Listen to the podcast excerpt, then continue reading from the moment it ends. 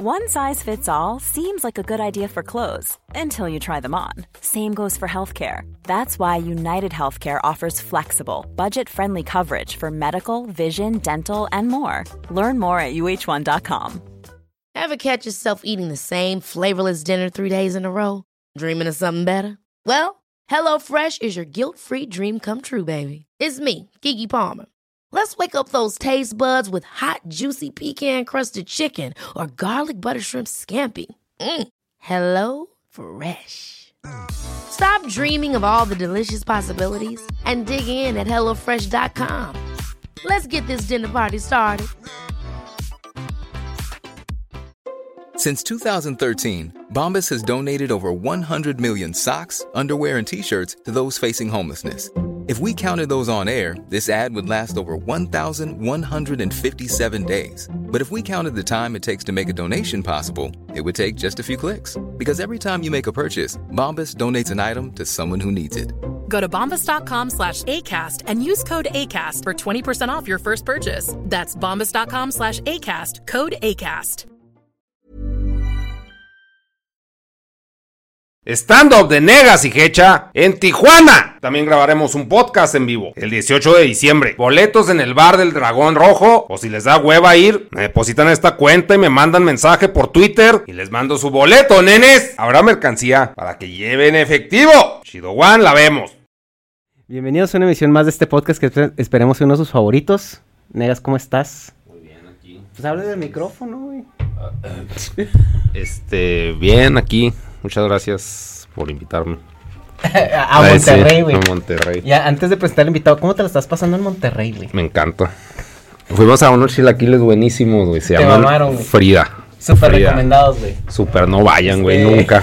nunca, güey. Negas, uncertified. Sí, no, están horribles. Horribles, güey. Y yo lo sugerí. Para acabar. Lo sugerí. Y qué bueno que tú lo sugeriste, güey, porque si hubiéramos sido todos los pendejos que lo sugerimos, güey, ya, ya te veo, güey, ya te veo. Nos hubiera suicidado nuestro sueño. Suicidado. Así es. Va.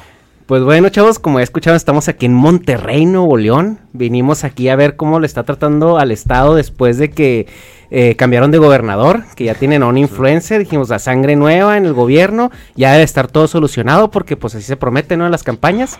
Y pues tenemos un invitado que ya ha estado aquí en el podcast de manera virtual y ahorita lo tenemos ya en 3D Full HD.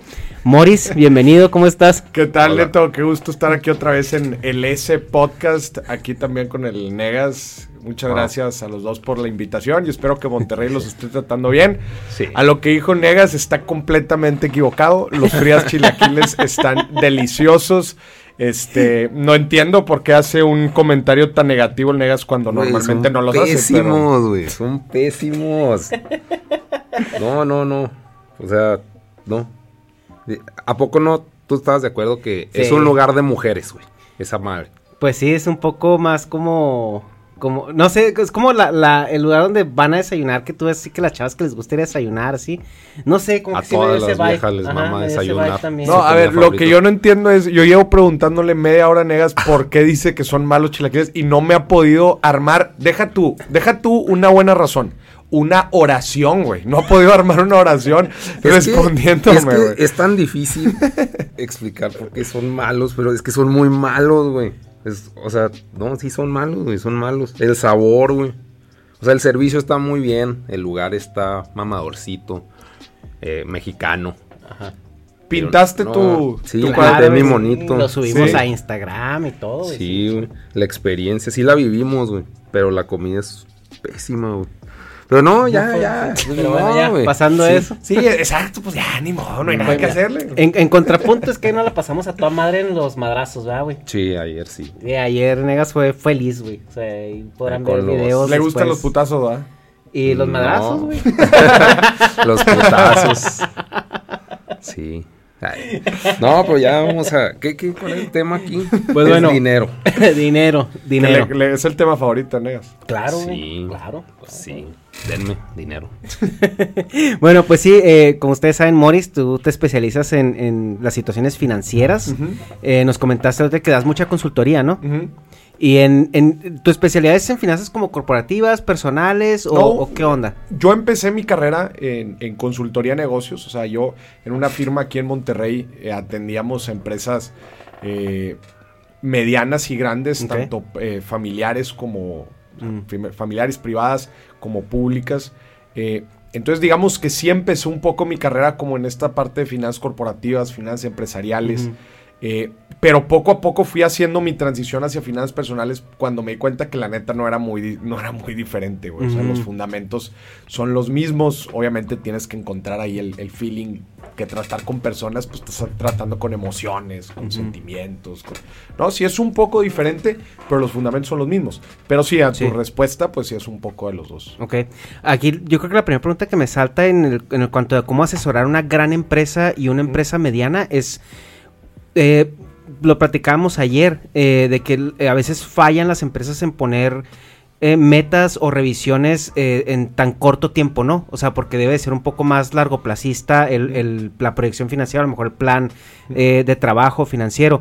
Pero también creo que eso para una gran empresa que tiene el capital y el presupuesto para sobrevivir, no sé, uno o dos años con un proyecto perdiendo y en aras de sacarlo a flote también está el contrapunto de la empresa familiar, donde, donde como que siento que no, de, no hay una capacidad de apostarle tanto a largo plazo, porque pues tienes que mantener una familia, correr con el negocio, o sea, como que los, las metas son un poco más a corto y a mediano plazo, ¿no? Te, diría que no necesariamente. O sea, por un lado te puedes encontrar empresas familiares en donde entienden muy bien la visión porque le están apostando no a su generación, sino, sino le están apostando a un proyecto de dos, tres generaciones. Y como no tienen que rendirle cuentas a alguien cada tres meses, como se hace en una gran empresa pública, oye, pues no le tengo que rendir cuentas a nadie, me vale si este año no nos fue bien, pero pues no nos fue bien porque estuvimos invirtiendo en una nueva planta, güey, que esa nueva planta nos va a dar jale para los próximos 10, 15, 20 años. Esa es una empresa familiar. Una empresa pública muchas veces es como tú dices, cortoplacista. Yo necesito dar los números porque si no a fin de año me corren. En una empresa familiar, ¿quién te corre? Sí, pero también la empresa familiar, eh, o sea, estamos de acuerdo que eh, el, la, empresa grande tiene a lo mejor cierto colchón y tiene acceso incluso a lo mejor a más préstamos porque es una empresa más grande. Y una empresa familiar, tú tienes que sacar gasto corriente, que eso también incluye comer. Claro, ojo. No, no, estoy diciendo que sea la norma ni, ni siempre funcione así en todas. Solamente estoy, estoy platicando como las diferentes perspectivas que te puedes encontrar allá afuera, güey. O sea, eh, en, muchos casos te puedes encontrar empresas familiares que sí tienen una visión de largo plazo. Estoy completamente de acuerdo contigo en donde la empresa familiar la, perdón, la familia empresaria tiene que comer, güey, ¿no? Entonces te tiene que, te tiene que ir bien, ¿no? Sí. Eh, pero, y, esto crea una dinámica también bien interesante en las familias empresarias, en donde cuando al negocio le empieza a ir bien, la familia es quien absorbe esas ganancias. Sí. Pero cuando a la empresa le empieza a ir mal, la familia también es la que resiente esas pérdidas, ¿no? Entonces es, es muy importante que las empresas familiares entiendan administrar, ahora como diría nuestro expresidente, la abundancia. Cuando a las empresas familiares les va bien, no significa que la familia se lo puede echar todo. Y cuando a la empresa le va, le va mal, hay que crear los suficientes mecanismos para proteger también a la familia y que a la familia no le vaya mal, ¿no? Entonces, si tú me preguntas cuál es la principal diferencia entre una empresa pública y privada, o no, no tanto pública y privada, hablemos de una empresa grande y una empresa chica. Una empresa chica es muy dinámica, es muy rápida, no hay tantos procesos burocráticos, pueden rápidamente adaptarse en nuevas tecnologías, a nuevas dinámicas. Sí, cambiar de dirección muy ágilmente. En general son empresas mucho más ágiles. Tú vete a un gran corporativo transnacional y trata de implementar un ligero cambio, un nuevo producto, y es un proceso de dos, tres años, literal. Acá, hoy quieres sacar un nuevo producto, pues si lo empezamos a desarrollar ahorita, igual ya el próximo mes lo sacamos. Ok, va, va, va. Algo también que eh, veo yo aquí en Monterrey sobre todo es que está muy fomentada la cultura del empresario. Y en sí lo platicamos en el podcast que grabamos anteriormente, eh, el ser empresario no es nada más eh, anímate y sé tu propio jefe como, como muchos gurús malamente están promocionándolo, ¿no? Y, incluso te, eh, te, subajan cuando, cuando dices, güey, pues que yo soy empleado y a lo mejor no me alcanza la vida para, para hacer. Ajá, pero aquí veo que sí es algo muy. que, la gente busca mucho. Eh, e, ¿es, a lo mejor la zona donde estamos o es una cultura en general en, Monterrey que, realmente vayas y busques tu, hacer tu propia empresa? Eh, yo creo que son varios factores. Monterrey tiene una historia de mucha pues de mucho, tiene una historia industrial muy grande, hay grandes empresas, grandes empresarios aquí en la ciudad, tenemos una alta influencia americana, güey, también estamos muy cerca de la, de la frontera, güey, tenemos al Tecnológico de Monterrey, ¿no? Que don Eugenio Garzazada la funda como pues el MIT mexicano, ¿no? Otra vez con mucha con mucha influencia americana. Entonces, y, en el desde el, en el TEC, pues yo me acuerdo que desde el semestre 1 te están metiendo hasta en la sopa el, el, el los emprendedores. El, ser, un emprendedor, ¿no? Entonces, que, a, diferencia de otros lugares en México, yo me he dado cuenta que en otros lugares en México tienen muy arraigado, por ejemplo, el tema político, el tema público. Y también eh, aquí no tan responde mucho a las universidades, ¿no? También de donde salgas. Es que te estoy diciendo lo mismo, o sea, es, la, misma influencia. O sea, te voy a poner un ejemplo. Si tú sales egresado, ¿no? De una, de una, así imagínate, sales de egresado como licenciado en finanzas aquí en Monterrey. Tu objetivo es ser CFO de una empresa. Ok. Si tú sales egresado de un licenciado en finanzas en el centro de México, tu objetivo es irte a trabajar o al SAT, o a la comisión, o a, ¿me explico? O sea, el lado público, güey. Y acá, te lo juro, güey, en toda mi carrera, por lo menos, y, con la gente que me tocó rebotar, nunca nadie te platicaba que su objetivo era entrar a la parte pública, güey. Mm. Los maestros son empresarios, los maestros en el sur son políticos. Muchos, fueron servidores públicos, son servidores públicos. Entonces, pues acuérdate que el contexto y el ambiente y la influencia al final de cuentas va desarrollando ciertas eh, cualidades en cada región. Y la observación que te hago es porque, bueno, nosotros somos de Chihuahua y en Chihuahua la industria maquiladora es como la fuerte, ¿no? La que, la que mueve el sector económico principalmente. Ya después, bueno, tenemos la industria ganadera y lo que sea, pero realmente en las ciudades la maquiladora. Y vemos también una formación, a lo mejor no de Tec de Monterrey, porque nosotros también salimos de ahí. La cultura emprendedora te la meten, como tú dices, en, la sopa. Eh, pero sí la universidad pública, que es un muy buen tecnológico, el tecnológico de Chihuahua. Este sí los, los prepara para la industria maquiladora. O sea, realmente sí es una preparación para, para ese tipo de industria. y el y a lo mejor como tú dices, ¿no? Es que, aquí cuando sales es un, un, CFO o algo así, y en otros lados es un político, allá es un, gerente de producción, un gerente de calidad. Es que es bien interesante eso, o sea, aquí eh, el, una, otra de las razones también por las que se funda el TEC de Monterrey aquí fue necesitamos profesionales preparados para entrar a las empresas que ya estaban aquí. Sí. ¿No? La cervecera, güey Vitro, este, todas las grandes, la cementera, las grandes empresas eh, que, están en Monterrey, obviamente las grandes empresas para crecer necesitan profesionales calificados.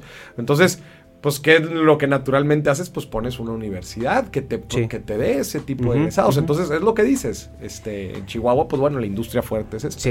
y, y, el tema que me gustaría tratar contigo el de hoy, ya que entramos en el, en el tema de las universidades y todo esto, es la decisión financiera que es estudiar una carrera.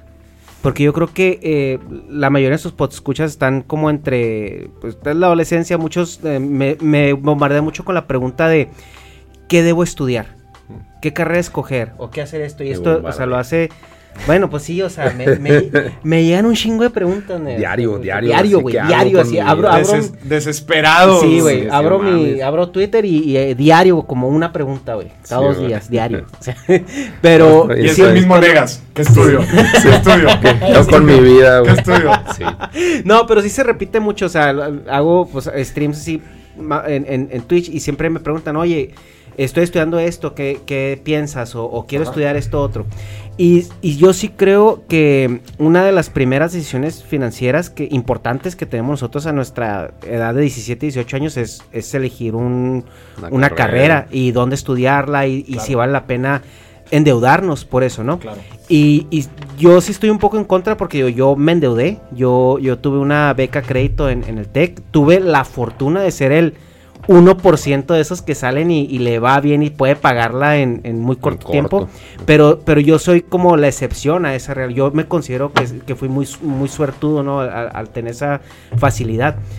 Y hay mucha gente que dura 10, 15 años pagando una, una beca de. Pero estás hablando de, México. Sí, de, y Estados Unidos, güey. No, es que es que pinche Estados Unidos. No, no, no, no, de los dos, güey, de los dos. Pero es que. En pues, Estados Unidos es peor. En Estados, Unidos, es peor. Sí, en Estados Unidos pero, es peor. Pero aquí en México, güey, una persona que se endeuda con una beca de. de pero es puro Tec de Monterrey. ¿no? pues hay muchas otras universidades también. Eh, pero, pero, digo, principalmente, las deudas grandes en México se dan en las grandes escuelas privadas, Ajá, sí, sí, sí, justo. O sea, igual que en Estados Unidos, pero poniendo en contexto de México, ya se está dando eso, porque hay mucha gente que se está metiendo en becas crédito. Eh, eh, tienes 17 años, ¿realmente tienes la madurez para tomar una decisión de ese calibre? Este, definitivamente no, o sea, pero el modelo, el modelo educativo ha ido cambiando. O sea, yo estoy de acuerdo en el, modelo que nos tocó a nosotros, no es el óptimo. O sea, yo a los 18 años, 17 años, qué fregados iba a saber de qué, de, qué quería hacer de grande, este, o cuál iba a ser el camino profesional que más me iba a gustar y, y en general a servir en la vida. Entonces, por esa parte no yo migraría a un modelo más tipo americano, en donde haces un major y luego un minor, en donde pues un major, oye, pues empápate un poco del mundo, güey, de lo que hay, y después ya especialízate. O en Europa, lo que se hace, lo que se hace con carreras muy generales, y después la maestría básicamente en Europa es lo que es un minor en, Estados Unidos.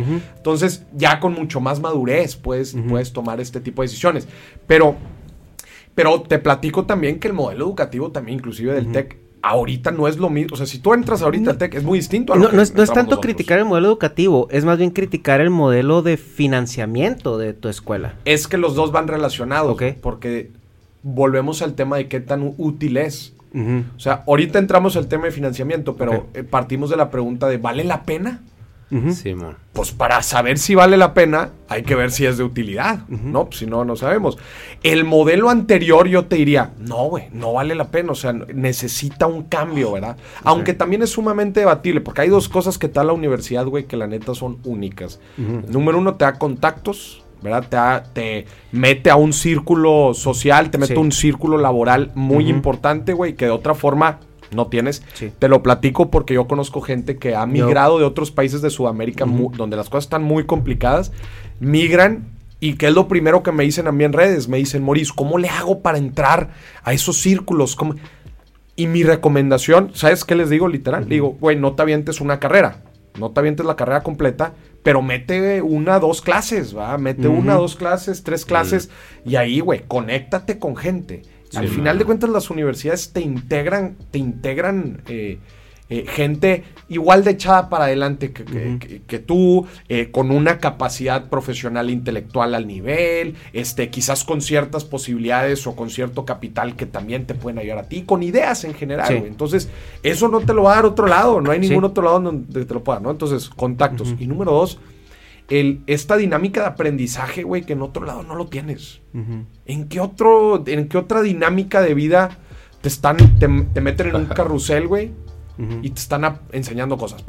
sí, es que la universidad no es tanto eh, lo que te llevas, no es, no es, tanto que ay, vas a aprender a hacer algo, es más bien te organiza eh, cómo te estructura el pensamiento. E, exactamente, y se llama aprender a aprender. Salvo carreras muy técnicas, güey. Muy, muy técnicas. Que necesitas estudiar eso para ejercer un médico, güey.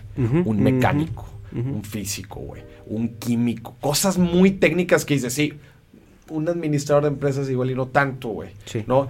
Eh, finanzas, algo muy técnico, güey, ¿no? Eh, comunicación igual, un poco muy general, ¿no? Entonces, eh, para esas carreras sí te digo, güey, pues necesitas, a ver, si te quieres ir a trabajar a Tesla, güey, si te quieres ir a trabajar a, Facebook, pues necesitas estudiar Computer Science, güey. y estudiar en una universidad fregona porque ahí, de ahí vas a hacer el conecte. Sí. este, entonces, sirve la universidad, pero, pero definitivamente que sirve. Los precios de las universidades públicas en Estados Unidos y en México se han ido por los cielos también. Pues ¿También en México? Sí, aquí en México tú ves la, hace poquito. ¿Cuánto está el de Monterrey? Monterrey. Monterrey. Pues ahorita estará Es uno pirata. pasando un Cien- millón, uh, un El, millón de el pesos. semestre El está. semestre está como 100, 120, 120, 130. 130, sí. El semestre, güey. Entonces sí, está pasando en el millón Chihuahua de está pesos. güey. barato a 125. Creo que aquí es. Aquí en, y en, y en campus de Ciudad de México es lo más caro, Es como lo más caro. 140. Está bien, güey. Por nueve- ¿Qué va a decir? ¿Qué va a decirle? Pues bueno, pues y luego, pues que lo pague el que puede. ya, ya. Sí, güey. Es- No, pues sí, es pa- pasadito el, el millón de pesos. Oye, no toda la gente lo tiene. Sí. Pues no, güey. Ahora, y, y eso. Si me preguntas tú, ¿vale la pena endeudarte por ello? Esa es una pregunta todavía más interesante. ¿Vale la pena endeudarte? ujú. Aquí, aquí, como yo lo veo. Porque, bueno, ah, un paréntesis antes de, de entrar a la duda, o sea, qué bueno que lo, lo describiste de esa manera, o sea, porque no estamos debatiendo que si la universidad es buena o mala, porque hay mucha gente que tajantemente dice la, la universidad no sirve. No, no, no, Entonces, sí sirve y justamente por las razones que tú comentas, los contactos es algo este importantísimo y las esferas que chocas, pues es ahí, o sea, ve, por ejemplo, eh, Mark Zuckerberg, eh, eh, Bill Gates, ellos son dropouts de, de, De Harvard. de Harvard. O sea, ¿por qué? Porque hicieron su proyecto, consiguieron contactos, dijeron, ya no necesito estar aquí, nos vemos Sí, a jalar, ¿no? Pero también, o sea, poner esos ejemplos también a mí no me gusta mucho, güey. Son- Porque, ay, Porque son casos sí, contadísimos. Sí, sí, son casos Simón. muy contados. Sí, También no. tienes un Jeff Bezos Y- que, y que hay- no, o sea, su empresa libro- no le hizo en la universidad. Hay un libro buenísimo que se llama Outliers. Sí Ujú, lo ujú. conocen, Outliers de este. Ay, se me fue el nombre, güey. ¿Quién es el autor? Este. Que los outliers vienen siendo los atípicos. Se me fue el nombre, pero bueno, para que lo busque la gente. Outliers. Ajá. Este. Que te platico un poco también el rol de la suerte, güey. de- Sí. Dentro de todo Sí, este man. tipo de gente. Y tú, tú definitivamente no puedes tomar decisiones diciendo, eh, güey, Mark Zuckerberg no en la universidad. Pues, pues yo tampoco. Simón. Pues no. Ey. Y te voy a decir algo también, antes de entrar a la deuda. A mí que me ha tocado lidiar, platicar con muchos jóvenes de diferentes universidades, de diferentes contextos, sí te puedo decir que sí hay una diferencia muy grande entre, le voy a poner un nombre, güey, como un estudiante glo- global, güey Ok. un estudiante global a un estudiante tradicional. ¿Cuál, cuál es el estudiante global, güey? El estudiante global es un estudiante que está conectado con el mundo, güey. ¿A qué me refiero con el mundo? Con las tendencias globales, con qué, o sea, con tecnología y con conocimiento de lo más alto de su rama, güey. Eso es un estudiante global, ¿verdad? Que no está pensando cuáles son las ideas que se están haciendo en México, güey. Que sabe cuál es, qué es lo que se está investigando en un Harvard, güey, en un Yale, en un Stanford. Que sabe eso, eso que está su- y lo está aplicando en un negocio, en...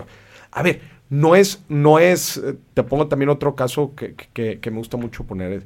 eh, no es, no es casualidad, por ejemplo, que, que los, eh, muchos de los dueños o fundadores de grandes empresas de tecnología en México, por ejemplo, ¿de dónde vienen, güey? ¿De dónde son egresados? Mm. No sé. Pues son egresados o de Stanford, güey, o son egresados de MIT, o son egresados de Harvard. No todos. Yo, muchos otros son egresados de México, Sí. pero también trabajaron un tiempo en una empresa global. Por ejemplo, eh, eh, en, una trans- en una gran transnacional. Esa, es, esa, esa gente es gente con pensamiento global, güey. O sea, que está en, en- en lo más alto de- del conocimiento y del, eh, lo que se dice en inglés, state of the art, ¿no? De- de- Sí, del, del conocimiento, ¿no? Entonces, eso te lo da ciertas universidades. Y hay otras en donde sí puedes notar un pensamiento, pues, muy local, muy... Sí, sí me estoy Sí, sí, sí, explicando. Sí, completamente. Volvemos a la pregunta. ¿Vale la pena? Para, puede ser que para nosotros muchas veces, que por ejemplo estudiamos en el Tecnológico de Monterrey, que es de las mejores universidades en Latinoamérica, puede ser que para nosotros sea muy sencillo decirlo y muchas veces estamos sesgados, güey. Definitivamente que estamos sesgados. Es como la otra vez estaba platicando aquí en, en mi podcast con una persona que era, güey, la carrera profesional de librito, güey. Sí, la, la mejor carrera profesional. Era de Tijuana, fue a estudiar Computer Science a MIT, fue a estudiar banca a Wall Street, después se pasó a estudiar un MBA a Stanford, se pasó a Colombia a emprender y ahorita está por tener un unicornio en México. literal. Tener una empresa unicornio en México. O sea, su carrera profesional... y él igual y te puede decir, no, pues es que, no, pues las universidades, eh, pues sí te sirven. Pues sí, güey. pues tú ya estuviste ahí, ¿verdad? O sea, ya viste, digo, él no lo dice, ¿verdad? Pero alguien con esa, con esa trayectoria te puede decir, no, las universidades están, están overrated porque no, no sé qué, no sé qué, no sé qué. Y, pues sí, güey, pero lo que ya te transmitieron a ti, tu pensamiento global, el, los conectes que te dieron. esta persona se sentó con Jeff Bezos, güey. Jeff Bezos es inversionista. No llegas con Jeff Bezos si no estás conectado en estos círculos, güey. Entonces, digo, es un poco todo lo, que pienso sobre, sobre el tema. ¿Vale la pena? Eh, eh, endeudarte, por ejemplo, en estos casos, pues es como cualquier inversión, güey pues platícame un poco de tu rendimiento o de la ganancia. Para ver si vale la pena. El, mayor problema acerca de eso es, eh, es, como tú comentas, ¿no? Justamente una inversión. Pero ahorita está muy romantizado la, educación, ¿no? O sea, la educación superior, sobre todo, porque te, te, ponen esto en la cabeza: es que tú puedes ser lo que tú quieres ser. Y se romantiza la idea. Entonces, empiezas a invertir en una universidad, pero a lo mejor no en, vamos a decirlo, en un activo que es pues, tu, Estoy de acuerdo. Es que, tu carrera, ¿no? O sea, tu, especialidad. Tu persona, güey. Es. ¿Cuándo no vale la pena invertir en algo así, güey? Cuando tú, como dices, vas a invertir en el tech y vas a decir, ahí está, listo, ya tengo el diploma, déjense caer. A ver, ¿y qué ofertas hay? Nada, si no estoy ganando tanto, pues no, no. No, güey, pues no. Porque así como se están graduando tú, güey, se están graduando otros. ¿Cuántos se gradúan por generación, güey? Pues de, todas las carreras. Dependiendo de, la carrera. No, no, pero así global, güey. Pone que sí en cada semestre. Se me hace bien poquito. De todas las carreras, no. No, no, de todas. No, de todas las carreras sí, pues muchos. Pero por generación tienes razón, como unos 100. es que, bueno, es que eso iba, porque a lo que me refería con romantizar eh, tu educación superior es de que, ah, es que no sé, yo quiero estudiar Vamos a poner el ejemplo bien trillado, o sea, artes plásticas. Que a lo mejor artes plásticas ahorita pues, en México es muy difícil sacar la vida, o sea, eh, con, ese, con esa carrera. Y, mucha gente se va por eso porque eres, estás chavo, eres idealista, o sea, te gusta expresarte, todo esto. Te metes a una deuda en el, vamos a decir, el TEC de Monterrey para estudiar esto, sales a un mercado que no está listo para recibirte. E, es que ahí te va. volvemos a lo mismo.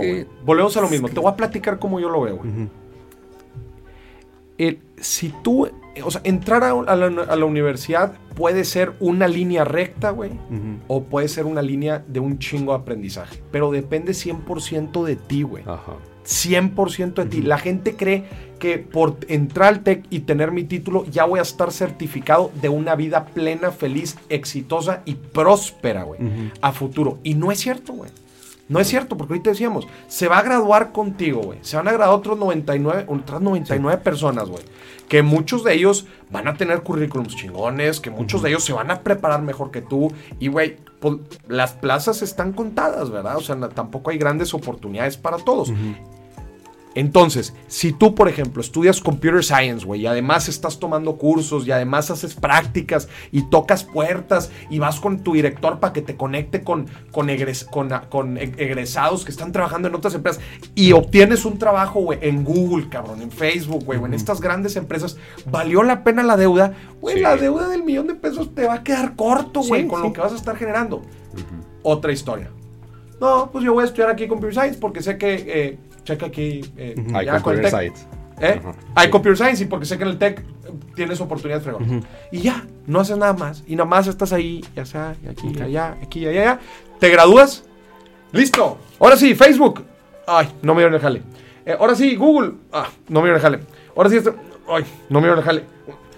Ah, pinche inversión pitera, güey. Esto de la universidad no jala. Pues no, güey. Claro que no va a jalar. Es que, pues, creo que, pues, el punto aquí o sea que ya, lo dijeron. Pero. No vayas a repetir lo que dijimos, Negas. Ok. ah, dilo, dilo. Pues es que. Pues sí, o sea. Pues es que depende mucho del perfil, porque el, segundo ejemplo que pusiste, yo estudié, yo cuando estudié, pues sí me fui por ese camino, güey. que ya yo voy a hacer la talacha, güey. Y, y no, no esperaba que me dieran trabajo inmediatamente, pero, o sea, yo en mis habilidades sociales cero, güey. O sea, no, no conecté ni nada. Entonces, pues vale la pena si tienes una actitud, como tú dices, dinámica, que andas a madre tratando de conectar. Porque es meterte a una esfera con otro nivel. estoy, redundando bien cabrón, güey. No, no, pues pero, pero, justo. pero estás, o sea, por eso sí vale la pena, pero pues sí, si eres, si no eres tan dinámico, tan movido, ahí no vale la pena. Exacto. Y también creo que definitivamente sí hay una gran diferencia entre carreras. O sea, sí, si hay algunas carreras que... Eh, te voy a poner otra ¿Tiene un retorno de inversión? Pues, por ejemplo, comunicación. Ok. Comunicación. Pues comunicación hay un espectro, güey, enorme de trabajos, güey. O sea, tú egresado de, como, de comunicación o un LAE, güey, un administrador de empresas hay un, hay un abanico enorme. ¿A qué me refiero con un abanico enorme? De que tú te puedes encontrar un LAE trabajando en banca en Wall Street, imagínate. Pero igual y tienes un LAE, güey, trabajando pues en un puesto muy modesto. ¿Sí me explico? puedes encontrar un comunicólogo, ¿no? Trabajando pues en una cadena local, pero también puedes encontrar un comunicólogo trabajando en CNN, güey, o en una gran cadena internacional. Entonces, si, hay algunas, si hay algunas carreras en donde depende muchísimo más de ti que otras, o vuelves a las técnicas, a las carreras técnicas, bueno, pues ya de perdido tienes ya he perdido saberes con conocimiento muy tangible, güey, que vas a poder aplicar, sabes, en un trabajo a alto nivel. El mejor caso, por ejemplo, es la programación. Pues sabes que a un programador, aquí en México, en Estados Unidos definitivamente mejor, pero en México, pues sabes que como quiera vas a tener acceso a, pues a buenos sueldos, ¿no? Y, no importa si eres muy movido o muy movido o poco movido, sabes que el trabajo del programador es un trabajo muy, muy valorado. Entonces también, volteando a ver un poco al mercado laboral, puedes identificar cuáles son las, las posiciones que se están pagando mejor y en donde hay mejores oportunidades. Y también qué tan saturado esté. Definitivo. Un abogado, por ejemplo, güey, tienes abogados trabajando en, despachos chingones. Pero, güey, ¿cuántos abogados hay afuera, güey? ¿Cuántos? Pues, o sea, la posición del abogado es, es una súper, súper saturada, güey. Entonces, bueno, creo que dentro de todo esto pudimos contestar la pregunta que no es una respuesta de vale la pena endeudarse, sí, no. Definitivamente, y, hablando también otra vez de la deuda, está de la chingada empezar tu carrera profesional con una deuda, especialmente porque pues cuando estamos jóvenes empezamos a tomar nuestras primeras decisiones financieras. No son buenas. Nos queremos, nos queremos independizar, quizás queremos comprar nuestra primera casa, güey. Nos queremos casar, ¿no? O sea, empezamos a dar nuestros primeros pasos, güey, en nuestra vida, en nuestra vida eh, personal, ya como adultos, podríamos decirlo, y está de la chingada, pues, saber o sentir que tienes unas cadenas, este, que pues no te dejan ser tan flexible. Chingada, me gustaría irme a, vivir a otro país o a otra ciudad. no puedo, tengo que primero pagar la pinche... Me encantaría cambiarme de trabajo y no puedo, güey. Porque no, no puedo estar... Eh, o sea, tengo que, tengo que pagar este rollo, ¿no? Quiero emprender. Pues no, no puedo, güey. ¿Por qué? Porque debo lana. Porque debo lana, güey. Me explico. Es sí, empiezas en números negativos, o sea, está muy cabrón. Es ese tipo de inflexibilidad que Oye, y la. Eh, bueno, estamos de acuerdo que pues empezamos. Esa decisión se tiene que tomar a los. tan temprano como a los 17 años. En muchos casos. Yo entré a la escuela a 17 años. Yo firmé un pagaré en, en el TEC de Monterrey cuando yo tenía 17 años, güey. No sé qué tan responsable o que a lo mejor ahora sí ya hablando en otros términos, qué tan legal debería de ser eso? ¿Tú qué piensas? Es, complicado porque para empezar, pues esa decisión la debería de, tomar los padres o el tutor o el sí, pero Creo que, pues sí, sí se la adjudican a él. O sea, tú la firmas, pero pues quien la va a pagar es el que tiene dinero. O sea, no, no, Pero el problema. ajá, no se la cobran a los papás. Sí, pero no se la cobran a los papás, exacto. Entonces, es, un tema delicado, güey. Definitivamente. Eh, pues digo, estás en la línea justo para cumplir 18.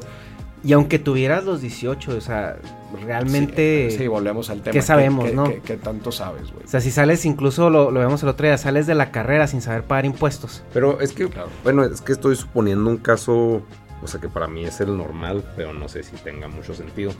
Que, o sea, si vas con tus papás a firmar el pagaré, pues es que te apoyan en esa pinche decisión y hasta pues ellos están incentivando eso. Entonces como que ellos, o sea, no van a firmar Pero a huevo te van a apoyar con feria, güey. O sea, si, si, o sea, si fueras solo, así que, ah, no tengo papás, no tengo... o sea, no, te van a decir que no, suponiendo que tus papás tienen una educación financiera y tienen las posibilidades, pero hay mucha gente No, pero ojo también. Eh, eh, muchos de los casos en donde se endeudan para estudiar es precisamente pues porque los papás no tienen, los padres no tienen para, para, pagar la educación. Entonces, de hecho, yo tengo un caso, lo acabo de, de, platicar y de ver estos últimos meses, de una persona en donde los papás le dijeron, mira, bien interesante, porque los papás lo obligaron a ir al TEC. literal, le dijeron, no, tú vas a estudiar en el TEC, pero le dijeron, pero no tenemos dinero. Esta persona firmó, igual que tú, y esta persona a, su nombre y le dijeron, pues tú lo vas a pagar ya cuando te egreses, güey. Y, ese, e, eso se da mucho. O sea, normalmente cuando los papás pueden pagarlo, no se van a endeudar, güey. Ajá. Y digo, si, si habrá otros casos, ¿no? En donde la deuda la reciben los padres y lo que tú quieras. Pero si hay, digo, si hay muchos casos en donde el, el que termina haciendo frente a ese If you thought the only way to get a more defined jawline with natural looking results was through surgery, think again. Juvederm Volux XC is a non surgical injectable gel filler that improves moderate to severe loss of jawline definition and can help you achieve natural looking results with little downtime. Even better, this improved definition lasts up to one year with optimal treatment. No maintenance required. Improve jawline definition for a smooth, sculpted look with Juvederm Volux XC. For important safety information and to find a licensed specialist, visit juvederm.com. That's J U V E D E R M.com. Not for people with severe allergic reactions, allergies to lidocaine, or the proteins used in Juvederm. Common side effects include injection site redness, swelling, pain, tenderness, firmness, lumps, bumps, bruising, discoloration, or itching. There's a risk of unintentional injection into a blood vessel, which can cause vision abnormalities, blindness, stroke, temporary scabs, or scarring. Talk to a licensed specialist to find out if it's right for you. Hey, it's Ryan Reynolds, and I'm here with Keith, co star of my upcoming film, If, only in theaters, May 17th. Do you want to tell people the big news? All right, I'll do it. Sign up now and you'll get unlimited for $15 a month in six months of Paramount Plus Essential Plan on us. Mintmobile.com slash switch. Upfront payment of $45 equivalent to $15 per month. Unlimited over 40 gigabytes per month. Face lower speeds. Videos at 480p. Active Mint customers by 531.24 get six months of Paramount Plus Essential Plan. Auto renews after six months. Offer ends May 31st, 2024. Separate Paramount Plus registration required. Terms and conditions apply if rated PG. Es, el, es la persona. Sí. Sí, sí, sí. Entonces, eh, en cuanto a la legalidad, o en cuanto, bueno, ya ahí nos metemos si ahí se, en se está haciendo es porque es legal, pero debería, o sea, debería haber algún eh, algún mecanismo, o sea, para que no sé. Bueno, te, lo voy a decir desde mi perspectiva. O sea, yo sí siento que no debería de ser permitido eso. O sea, yo siento que a tus 17, 18 años, cuando estás haciendo esa inversión, o sea, no, no debería de ser legal, o sea, que un, que un adolescente firmara esa deuda. es que eh, a eso vamos, o sea, ¿qué mecanismos podríamos eh, proponer o se podrían teorizar para que el alumno tenga un, al menos un mejor eh, entendimiento de lo que está haciendo? Tanto ya sea una, una educación a lo mejor financiera en preparatoria, a lo mejor este un estudio de mercado de la inversión en la que va a hacer, porque por ejemplo en Estados Unidos antes de que la deuda estudiantil se volviera federal, los bancos te prestaban de acuerdo al mercado. O sea, tú llegabas y decías, oye, quiero estudiar esta carrera en tal universidad. Sí, te decían, no, pues sí o pues no. Y el banco te sacaba una tabla de ROI y te decía, mira, esta carrera tú puedes recuperar este préstamo y lo puedes pagar en tantos años, por esto están los mercados. Y el banco les prestaba lo que, lo que era, o sea, bueno, ¿cuánto puedes pagar? Y, cuánto necesitas. Y el banco hacía una tabla y una predicción porque el banco se estaba protegiendo. Cuando, se, cuando se hacen federales las deudas, el banco dice, sé lo que tú quieras hacer. ¿Quieres estudiar licenciatura en inglés? Adelante, mi rey. ¿Quieres el iPhone nuevo cada, cada año? Aquí está, departamento, carro, gasolina, viáticos, toma. sales, sales de la carrera de cuatro años en licenciatura en, inglés, que tu expectativa de, de, de, ingresos son 30 mil dólares al año, con una deuda de medio millón de dólares. Es que Ahora, siempre hablas de Estados Unidos. No, güey, pues es, que, es, que, para allá va, güey. No, no, no, ese, ese ejercicio se, me hace, o sea, se me hace que es un muy buen ejercicio que debería aplicar. Te soy sincero, no sé si lo hacen las instituciones aquí en México. Y a, lo que iba es eso, o sea, ahorita eh, ¿quién, ¿quién, te hace ese análisis de retorno? o sea, porque a mí se me a mí Yo creo que no te lo hacen. No, se, me se, me hacía muy responsable. O sea, porque tú asegurabas, el, banco aseguraba que iba a cobrar su deuda y, y, y, el, y el alumno aseguraba que iba a agarrar una deuda que podía pagar. Claro. no, te soy sincero, la neta, no sé si lo hagan las instituciones en México. Deberían de hacerlo. Digo, al final de cuentas también son las que están llevándose el riesgo, güey, de, de, de, de, la deuda. Eh, pero se me hace un ejercicio muy interesante. Quizás, quizás en ese momento, pues la gente diga, no, pues sabes que no le voy a entrar a esta carrera, pues porque no me va a dar, güey. O sea, no me dan los números. Quizás en ese momento hagan eso o digan, pues vámonos mejor a otra. Pues puede ser una buena solución. Sí, pues que me sí se me hace muy, pues es que el, ejemplo, o sea, creo que para la gente que ve esto, güey, pues no tiene. El, punto de Estados Unidos es de que, güey. O sea, si te estoy preguntando qué estudiar, no es. O sea, ahora, también, también, eh, pues aquí la parte de los incentivos, pues también está muy curiosa. No, pues yo quiero estudiar letras, güey. Y sí o sí quiero estudiar letras. Oye, pues me hacen ahí el, cálculo. ¿ah? No, pues no, pues aquí en esta institución no me conviene. Pues vámonos a otra en donde esté más barato. Pierdes al alumno. Entonces, pues eso te digo, o sea, los incentivos, ¿qué tanto le conviene, verdad? Y a como estén. Y volviendo a lo mismo, volviendo a lo mismo, Neto, o sea, ¿cómo haces estas proyecciones en México, güey? ¿Cómo las haces, güey? Es, es que pues que ver un mercado laboral, ¿no? ¿Qué sueldo agarras, güey? ¿Cómo?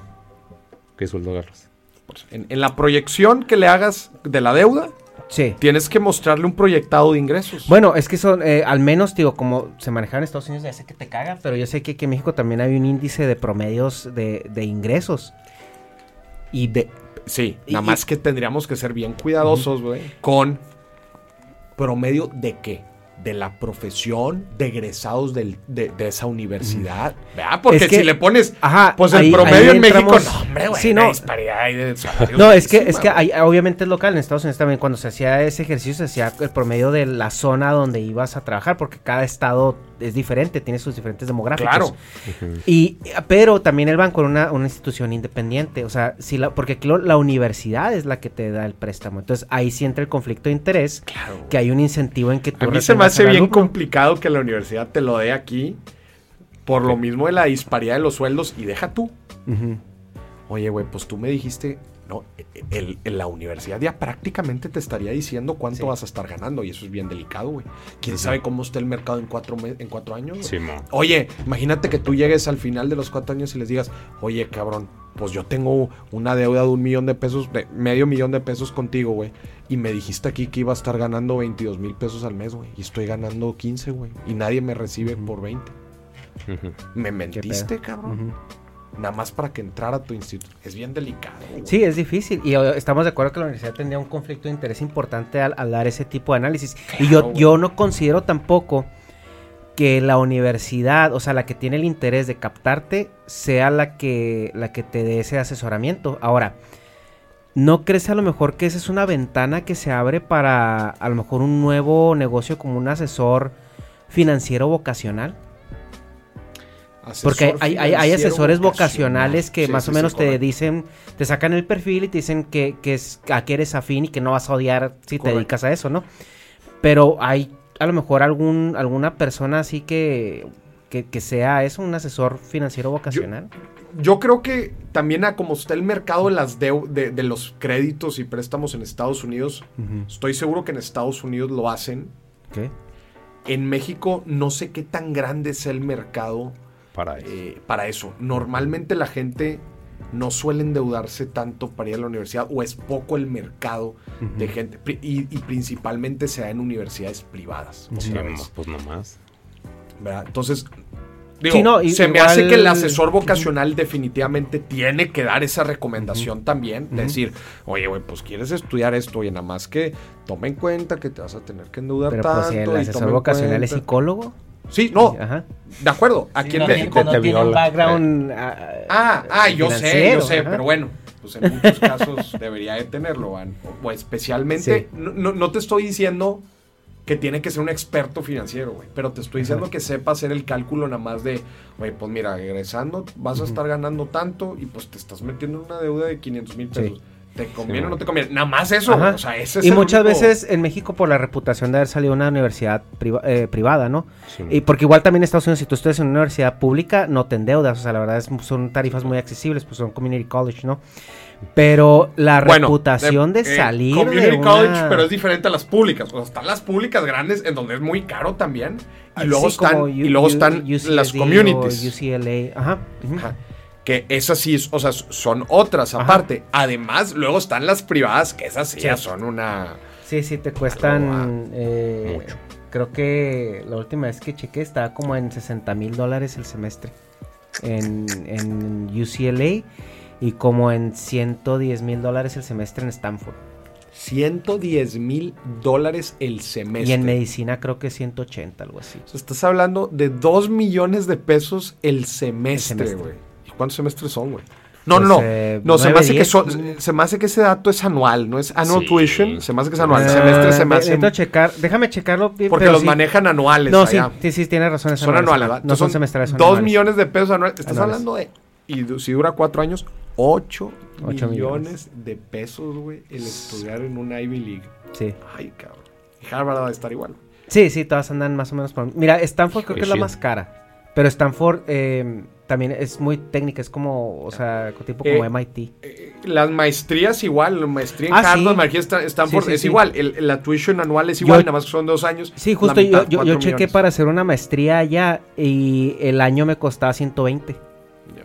Y dije, nah, nah, pues mejor la hice en línea acá en México. No, y luego tienes, tienes que sacar el, tienes que sacar el, el costo económico total, güey. Sí, O sea, es cien- cien- eh, son los 4 millones que te cuesta sí. de pesos. Vivir más allá. vivir allá. Ajá. Más el sueldo que estás dejando de ganar, güey. Ajá. ¿Verdad? O sea, Sí, todo el costo económico. Sí. Y ahí está. Porque es son full time. Sí. Ujú.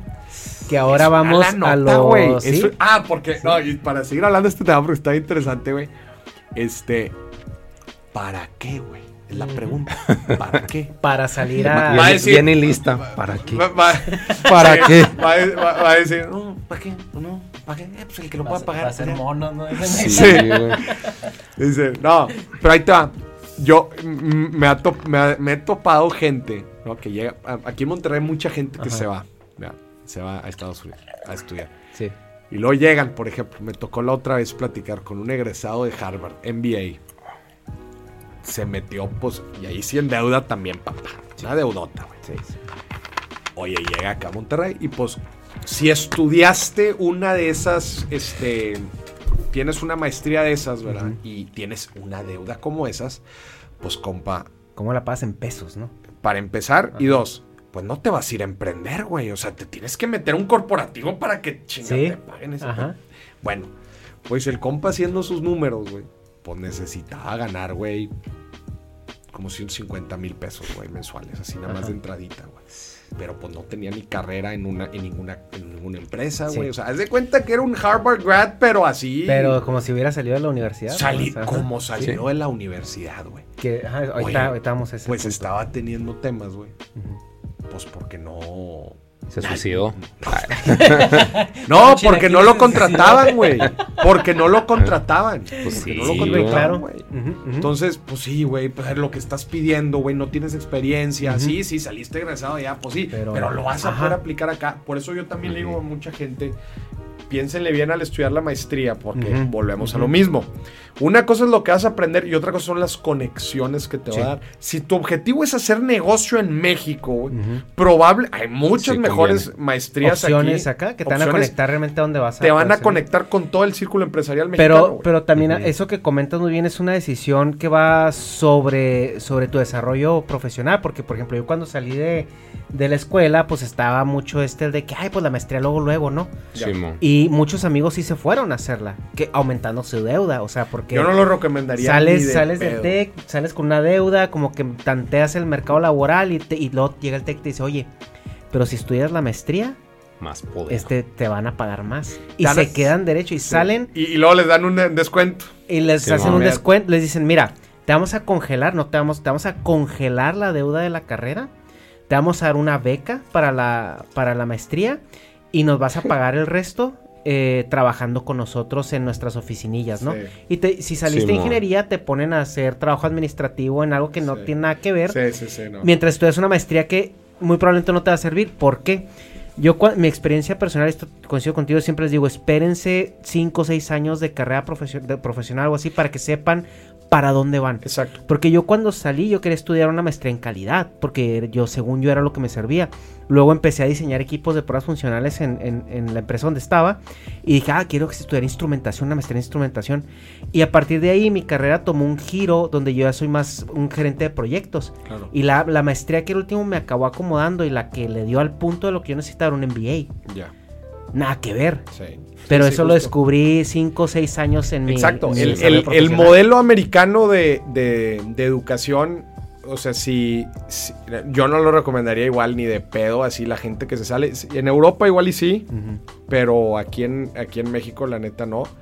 Este, sí, justo, o sea, tienes, yo me acuerdo también en mis primeros, o sea, en mis cuatro años de, de universidad y en mis dos primeros años de carrera profesional dije que iba, que mi tema y mi área de especialidad iban a ser, y dije como cinco cosas diferentes, güey. Y van cambiando, güey. O sea, van cambiando. Y luego a lo que te dedicas también cambia, güey. Sí, sí, justo. Y también otra cosa muy importante es que ya cuando vas avanzado en tu carrera profesional, pues ya tuviste chance de acomodar, si tuviste una deuda profesional, pagarla. Claro. Y también la maestría ya no te endeudas. Claro. O sea, ya buscas algo que y en el mejor de los casos, pues consigues un sponsor, ¿va? Que ese sería el, mejor tiro, que Puede ser muchas veces tu, mismo trabajo. Sí, exacto. En, tu, en, la empresa, ¿va? Que te digan, oye, pues estás creciendo aquí con madre, güey, lo estás haciendo muy bien. Nosotros te la financiamos y te tienes que quedar. Pues normalmente lo que se dice es que te tienes que quedar unos dos años. Un, pro tip. Ahí les va un pro tip para negociarla. Muchas empresas te van a te van a mugrosear o te van a hacer de largas para un aumento. Mm. Pero si tú llegas y le dices, oye, no me des un aumento, págame la escuela. Muchas empresas te van a decir, a huevo. Y te van a pagar una maestría. Sí, la capacitación y la educación nunca te la niegan para nada. Sí. Un aumento un, Un aumento no te lo llevas a todo tu trabajo. Es correcto. Pero la maestría es tuya. En ti. Sí, chingón. qué, bonito. Negas, platícanos algo, güey. Has estado bien callado, güey. Pues les Por ejemplo, tú Negas, y, ahí les va. Negas se graduó de ingeniería y una ingeniería bastante complicada. O sea, ¿Cuál? Cuando entré al eh, TEC, sistemas electrónicos. La carrera alfa era ingeniería en sistemas electrónicos, que es como programación con electrónica. hice. Sí, ya no existe. ¿Qué generación eres? No, pues, no sé. 2008, 2009, ¿no? No, o sea, pero tú eres 8. no, o sea, eh, tu, año de nacimiento. Ah, 84. 84. Tú eres 8-4. Eh, y, era una carrera bastante complicada. Y, realmente la ejerciste muy poco, pero yo sí noto en ti, sobre todo cuando platicamos y nos regresamos, que tiene una mente muy de ingeniero. ¿Tú cómo, cómo evalúas, o sea, no haberte dedicado entre comillas a lo que estudiaste? Es que yo le tiré mucha caca al TEC de Monterrey mucho tiempo porque yo sí lo odié. O sea, para mí no fue práctico porque yo no tengo pues, una buena actitud de, pues, de conecte. O sea, tú cuando es que ya, hemos hablado mucho de eso en, podcast, pero, o sea, tú que, estabas trabajando en Ford, no en Ford, ¿cómo se llama? En, en, Terceramic, ¿no? ¿O en dónde trabajabas? Al en, Ford. Y que de ahí te vio un profe y que te consiguió un jale más chido. O sea, sí, sí se conectó más pues, con, con el círculo laboral de la carrera. Yo no, güey, me la pasaba en el laboratorio valiendo pito, o sea, ahí eran mis pinches sábados y, o sea, era muy matado, pero lo, lo social, pues, que, o sea, como que me hubiera gustado que me dijeran, pues, lo que estamos hablando ahorita. Si no eres social, salte a la chingada aquí. Porque, o sea, pues no lo aproveché bien, güey. Mm. No saqué contactos, este, para lo que me sirvió el Tec de Monterrey fue para trabajar en Subway, porque pensaban que era fresón. Y así que, ah, ¿En Subway? Sí, así de que, oh, es fresón, es del Tec. Así que, güey, o sea. ¿Y trabajaste en el corporativo Subway? No, güey, o sea, como artista de sándwich, güey, o sea. Un pinche empleado, güey, pero, o sea, ah. es, es, como gag decir que para, para, lo único que me sirvió. Cuando entramos a la, cuando entró a la maquila, pues prefieren técnicos, güey, porque son más baratos. Y, o sea, un ingeniero, creo yo, en Chihuahua, no ingenia, güey. Ejecuta cosas que ya están hechas. O sea, no, no llegas a crear nada. Eso, eso que acaba de decir eh, Negas es súper, súper importante, güey. También, dependiendo tu industria, güey, tienes que saber lo que yo platica ahorita dónde está el state of the art de tu industria, güey. Si eres programador, ¿dónde está el state of the art de, tu industria, güey? O vete a Nueva York o vete a Silicon Valley, güey. Ahí está la papa de la papa. Si estás, si estás en otro lado del mundo, bueno, ahorita ya con el tema remoto, lo que tú quieras, pero creo que me explico, ¿no? O sea, las empresas top notch de, cada industria, si estás trabajando en ellas, estás creando cosas. Si no, solamente las estás eh, solamente le estás dando seguimiento o creando cosas secundarias. Pero eso es para todo, güey. O sea, un, diseñador de modas.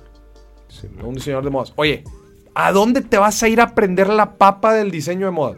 Vete a Milán, güey. Vete a París. Vete otra vez a Nueva York. Vete a, al top notch de tu industria, güey. Entonces Obviamente, si estás desarrollando en otros lados, pues es muy poco pro. Digo, otra vez, no tiene nada de malo, güey. O sea, solamente estamos hablando de un poco de cómo te podrías ir desarrollando mejor en tu carrera profesional, güey. Yo siempre, yo siempre lo vi así. O sea, tienes que estarle tirando, pues, a aprender. Y vete un rato y aprende. Y después vuelves, güey. Vuelves y ahora sí ya con el conocimiento global, güey, de haber sido un estudiante y un trabajador global, güey. Ahora sí, vienes a aplicar todo, güey. Sí, pero pues es que también esto que estamos hablando se me hace bien pinche con presupuesto, güey.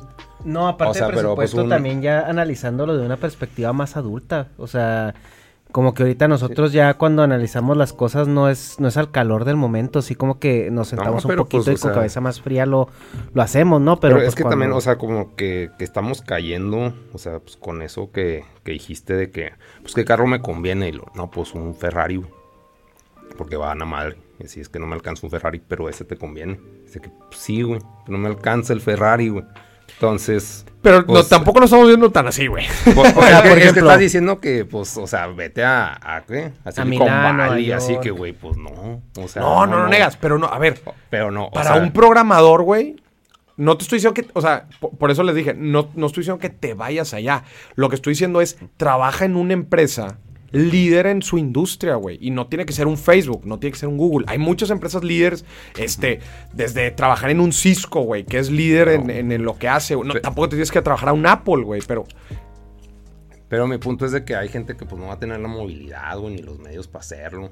O sea, sí suena muy bonito y muy fácil, pero pues si no tienen feria, o sea, ahí sería pues más bien cómo consiguen la feria para hacerlo, porque, o sea, si es una buena solución, pero necesitas tener el recursos para hacerlo. El irte a trabajar a un lado no es de comprar nada, güey.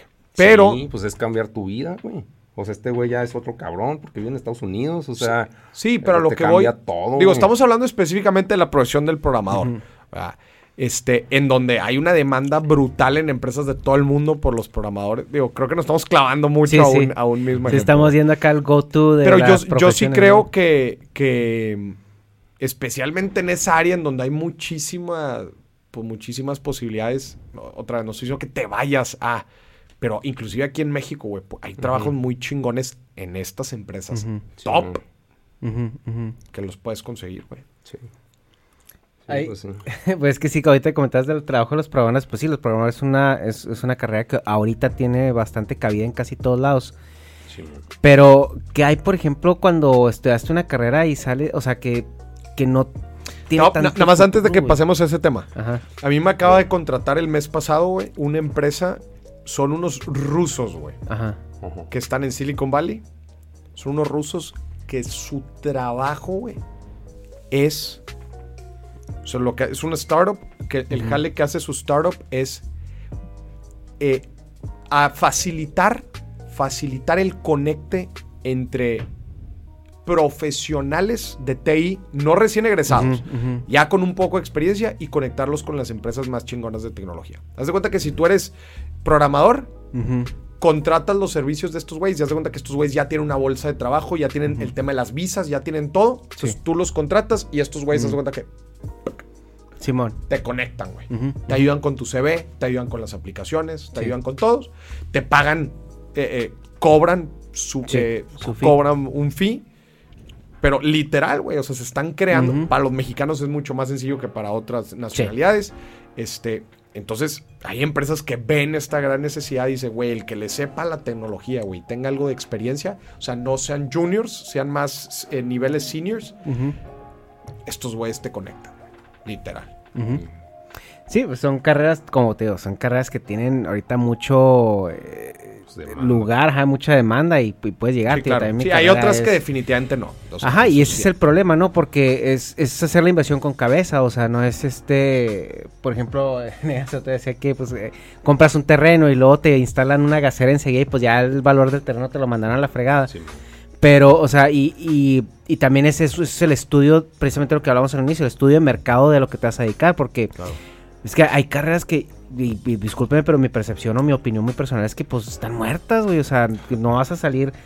o sea, va a ser más como hobby o algo así. O le vas a apostar a ser. a ser tú un unicornio, güey. Ahí te va, ¿qué es lo que yo opino de ahí? Yo, yo lo que le digo a la gente es traten. O sea, si vas a estudiar una carrera, sí trata de agarrar una de gran. de, de, de que te vaya a aportar un gran valor. Y checa si la otra la puedes tomar como un diplomado, güey, o un curso alterno, güey. Sí. Por ejemplo, por ejemplo, oye, este, pues quiero, chinga, es que no quiero dar ejemplos. Porque letras, güey, letras. imagínate, hablamos de letras. Oye, pues si estudias nada más letras, güey, pues chingón, o sea, vas a, vas a aprender a escribir como su madre, güey, y a revisar libros y todo. Pero ¿qué pasaría, güey, si por el mismo precio que te va a costar estudiar letras, estudias administración de empresas o estudias ingeniería industrial o estudias algo así muy general. Y las letras las estudias en tus ratos libres, güey, o en paralelo o después. Ajá. Estoy seguro que va a tener más posibilidades, güey, el ingeniero industrial o el AI de poner en un futuro una empresa que sea un editorial sí. que el de letras. Sí. Sí, sí. ¿Sí me explico? Sí. Entonces, hay ciertas carreras que sí son de alto valor y hay otras que no, o sea, que, que, no, no que no son de valor, güey, pero que no aportan tanto en la parte económica. No, es, es que hay que decirlo como es, güey. O sea, no es de que, no es de que sea eh, carreras inútiles o lo que sea. El, problema es de que la educación universitaria es realmente una inversión, güey. O sea, es como tu apuesta para una movilidad social. Exacto. Y te voy a decir un ejemplo también que me tocó vivir, güey. Yo conocí un, un, un señor, güey que a su hijo le decía, ay papá, es que no sé, no sé qué estudiar y se quería meter a diseño industrial. Ok.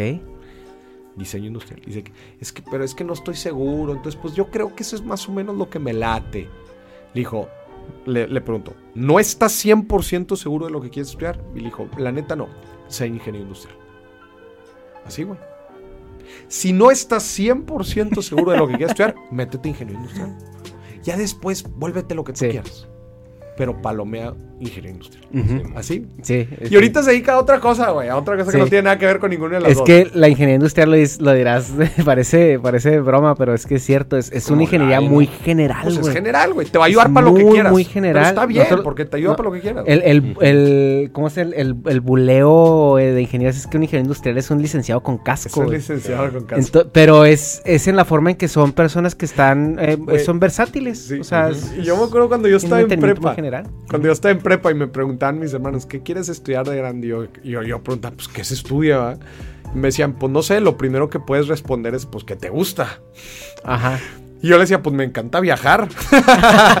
pues ahí no hay algo de turismo o algo así. Azafato o algo así. Sacas. o sea, también es bien complicado cuando eres chico. Entonces, yo no, yo no, ojo, yo para nada eh, digo que estas carreras muy generalistas, tipo un, eh, tipo un LAE, tipo un ingeniero industrial, este, son malas para nada, güey. O sea, es para la gente que simplemente no... No sabe por pues, dónde va. Todavía no está tan segura de tomar una decisión y que ya en un futuro hará una maestría en algo, entrará a trabajar en una industria que le guste, hará lo que quiera.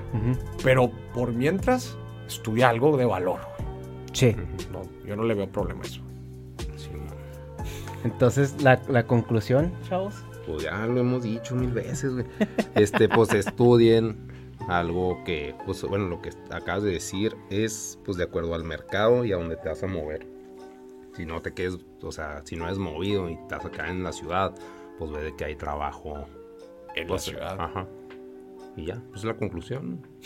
Así Y, es. y lo de que pues la pinche inversión de las escuelas privadas, pues si no eres movido, no te metas a una escuela privada por la deuda que vas a... O sea, Sí, no Sí. tanto, no, no lo cerraría como que si eres movido. O sea, lo, lo cerraría como a si no vas a aprovechar todo el ecosistema que se genera este, Sí, y todo lo que te puede aportar esa, esa institución. Muchas veces Sí. no es nada más el conocer gente, sino es, güey, si en esa universidad sabe, tú, imagínate, tú eres un químico, o sea, quieres ser un químico, este, quieres ser químico, ¿no? Y Quieres ser Heisenberg, güey. Pero ser- eres, pero eres así, güey. Eres cero extrovertido. O sea, eres Sí, tú y tu rollo. No hablas con nadie. Pero sabes que, pues, en esa universidad, está un doctor, ¿verdad? Súper reconocido y que tiene una experiencia brutal en no sé dónde. Entonces, pues, tú te metes y buscas explotar ese conecte, güey. Ujú. Ah, pues ahí sí, güey. sí, mo. Ujú. Ese tipo de cosas sí, sí te van a servir, güey. Oye, que quieres entrar Planning for your next trip? Elevate your travel style with Quince. Quince has all the jet setting essentials you'll want for your next getaway, like European linen, premium luggage options, buttery soft Italian leather bags, and so much more. And is all priced at 50 to 80% less than similar brands. Plus, Quince only works with factories that use safe and ethical manufacturing practices. Pack your bags with high-quality essentials you'll be wearing for vacations to come with Quince. Go to quince.com slash pack for free shipping and 365-day returns. Hold up. What was that? Boring. No flavor. That was as bad as those leftovers you ate all week. Kiki Palmer here, and it's time to say hello to something fresh and guilt-free. Hello Fresh. Jazz up dinner with pecan-crusted chicken or garlic butter shrimp scampi. Now that's music to my mouth. Hello Fresh. Let's get this dinner party started. Discover all the delicious possibilities at hellofresh.com. Hey, it's Paige DeSorbo from Giggly Squad. High quality fashion without the price tag. Say hello to Quince. I'm snagging high-end essentials like cozy cashmere sweaters, sleek leather jackets, fine jewelry, and so much more. With Quince being 50 to 80% less than similar brands. And they partner with factories that prioritize safe, ethical, and responsible manufacturing. I love that. Luxury quality within reach. Go to quince.com slash style to get free shipping and 365 day returns on your next order. Quince.com slash style. trabajar a tal empresa y sabes que esa empresa recluta en esa universidad, ah, pues aprovechate, apaláncate, relacionate con los de la empresa, haz los procesos de reclutamiento. Pues ahí sí jala, va. Entonces, También otro consejo que yo quería darles porque a mí me sirvió mucho, yo vi mucha gente también purgarse en ese, en ese proceso, es que estudien en una, en una preparatoria técnica o que tenga Mm. programas de, de capacitación en lo que ustedes creen que les gusta. Porque yo estoy en un Cebetis, es una, es una preparatoria completamente técnica, y vi gente que entró conmigo que dice, güey, o sea, me di cuenta que este pedo no, no es para mí. me embona. Sí, o sea, y, y gente de, que salió de mecatrónica que se fue a estudiar filosofía, güey, o sea, completamente 180 grados. Y otra gente que dice, si es lo mío, o sea, es que me di cuenta que la mecánica no se me da, entonces ya me voy a electrónica, o me di cuenta que la electrónica no se me da, me voy a, a mecánica. Entonces sí, eso te ayuda mucho también a definirte, o sea, a ver si lo odias o medio lo amas o lo amas completamente. O sea, en mi caso sí fue una situación que sí me enamoré de la carrera y le seguí con la ingeniería. Pero si tienen la oportunidad, si hay programas de esos en sus preparatorias, o sea, busquen, busquen el programa que se, que se acomoda a lo que ustedes creen, porque eso les va también a sacar de muchas dudas. Ya, súper. Y pues, ¿algo más, Moris? No, no, no, creo ¿Quieras que estuvo muy padre. Estos temas están súper interesantes, así, especialmente para los, para los chavos que van empezando. Este, y pues que ahora con el mundo de las redes sociales, güey, la neta es que escuchamos un chorro de cosas y, y, pues nos sentimos igual de perdidos. Hay veces Sí. porque decimos, chingame, por un lado me dicen esto, güey, por un lado me dicen el otro. Eh, yo la recomendación que les daría es platiquen con gente pues que ya cruzó por todo ese proceso, ¿verdad? Pues nosotros creo que estamos dando un, un punto de vista muy objetivo, ¿no? De la, de la situación. Y no importa si en un futuro quieres emprender o quieres llegar a ser un, ejecutivo en, lo que sea, este... Y que no se encandilen también por los casos de, entre comillas, éxito, ¿no? Porque es lo que, digo, vean más de una perspectiva más holística, más estadística, porque los casos de éxito te los ponen En, en, todos lados. 100%, o sea, que no llegue una persona y te platique su historia y te dislumbre y digas, eso es exactamente lo que yo quiero hacer.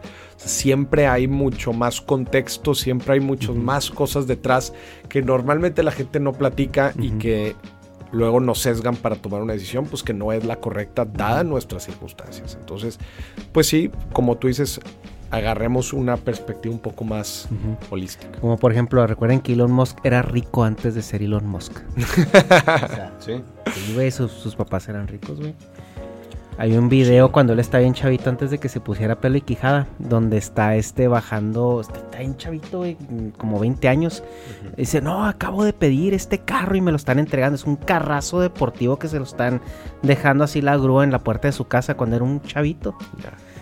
Y, eso es algo que ahorita no se cuenta, ¿sí me explico? Que, O sea, ya el hecho de que eh, Bill Gates y estos güeyes estuvieran en Harvard ya te dice mucho. Claro. No, y Bill Gates, hay, una historia bien interesante de Bill Gates, de hecho la platica en el libro Outliers, de, de, cómo también la suerte tiene un papel bien importante. O sea que Bill Gates, Bill Gates es, chécate este dato, güey. Bill Gates estudió preparatoria, güey. En la única, en, una preparatoria que a 100 metros había un el único centro de cómputo en Estados Unidos, mm. que en ese entonces tenía una de esas computadoras así de un cuarto. De un cuarto, ajá. De 5 megabytes. Lo que le permitió, güey, por años estar usando la computadora. Ajá. Sin, sin restricción. Una facilidad que, que ninguna persona en, Estados había Unidos tenido. había tenido, ¿Cuál era la probabilidad de que tú tuvieras esas oportunidades? Pues, Outliers. Está muy bueno ese libro. Sí, no, y es, es eh, lo que yo les comentaba otra vez acerca de, de, precisamente de, todo esto de dejarse escandilar, porque sí, me, me, gusta ser muy responsable en cuanto les cuento yo mis cosas porque le digo, bueno, es que yo me gradué de la, escuela y yo siempre les digo, yo, yo, yo me fui crudo en el avión después de mi graduación porque ese día, el siguiente día empezaba mi, mi trabajo en Silicon Valley, güey. En una startup de la NASA y esto y aquello. ese fue mi primer trabajo. Y a partir de ahí me, ha ido muy bien. Pero les digo, pero lo mío fue completamente circunstancial. O sea, fue, fue suerte del conecte, de haber hecho mis prácticas en un lado, haber trabajado en otro lado, de que ese día fuera una visita donde fuera otro profe que tenía un amigo y un conocido que iban a abrir y que me conectó y, obviamente, o sea, llegar es mucha suerte y mantenerte depende de ti, pero ya el simple hecho de, tener la oportunidad es un privilegio enorme. Y yo les digo, o sea, hay tantas cosas alrededor que yo te podría decir, sí, güey, vale la pena, o sea, estudia, échale ganas, si te metes en deuda no hay pedo, güey, después la pagas, pero de todos mis, de mis siete compañeros que nos graduamos, porque fuimos siete en mi generación, pues yo fui el único, güey, que tuvo esa, o sea, que le fue así. Ya. Güey, si en una, ahora imagínate si hubiéramos sido 100, 150, 200. Sí, sí, sí. Entonces sí, es, es, es, una decisión que tienen que tomar con mucha responsabilidad y, y apóyense, pues, no sé, sus papás si están pasando por esa decisión realmente que le digan jefe, la neta y el chile, o sea, dime, dime si me conviene. Ah, Pero bueno, no, pues muchísimas gracias, No, muchas gracias aquí al Negas y a ti, Neto. Gracias por la invitación. Sí, gracias por prestarnos el estudio. Que van a ver este, todo el, fondo de aquí de, Dimes y Billetes. Eh, está muy padre tu estudio, güey. Muchas, gracias. Pues apenas digo, estamos a medio camino, todavía le falta. Pero pues qué bueno que ustedes también aquí eh, pues con mucho gusto para que graben aquí. Sí, muchísimas gracias. Pues a todos, muchas gracias, chavos, por, por vernos, por escucharnos y por nos vemos la siguiente semana. Bye. Bye. Está bien curable.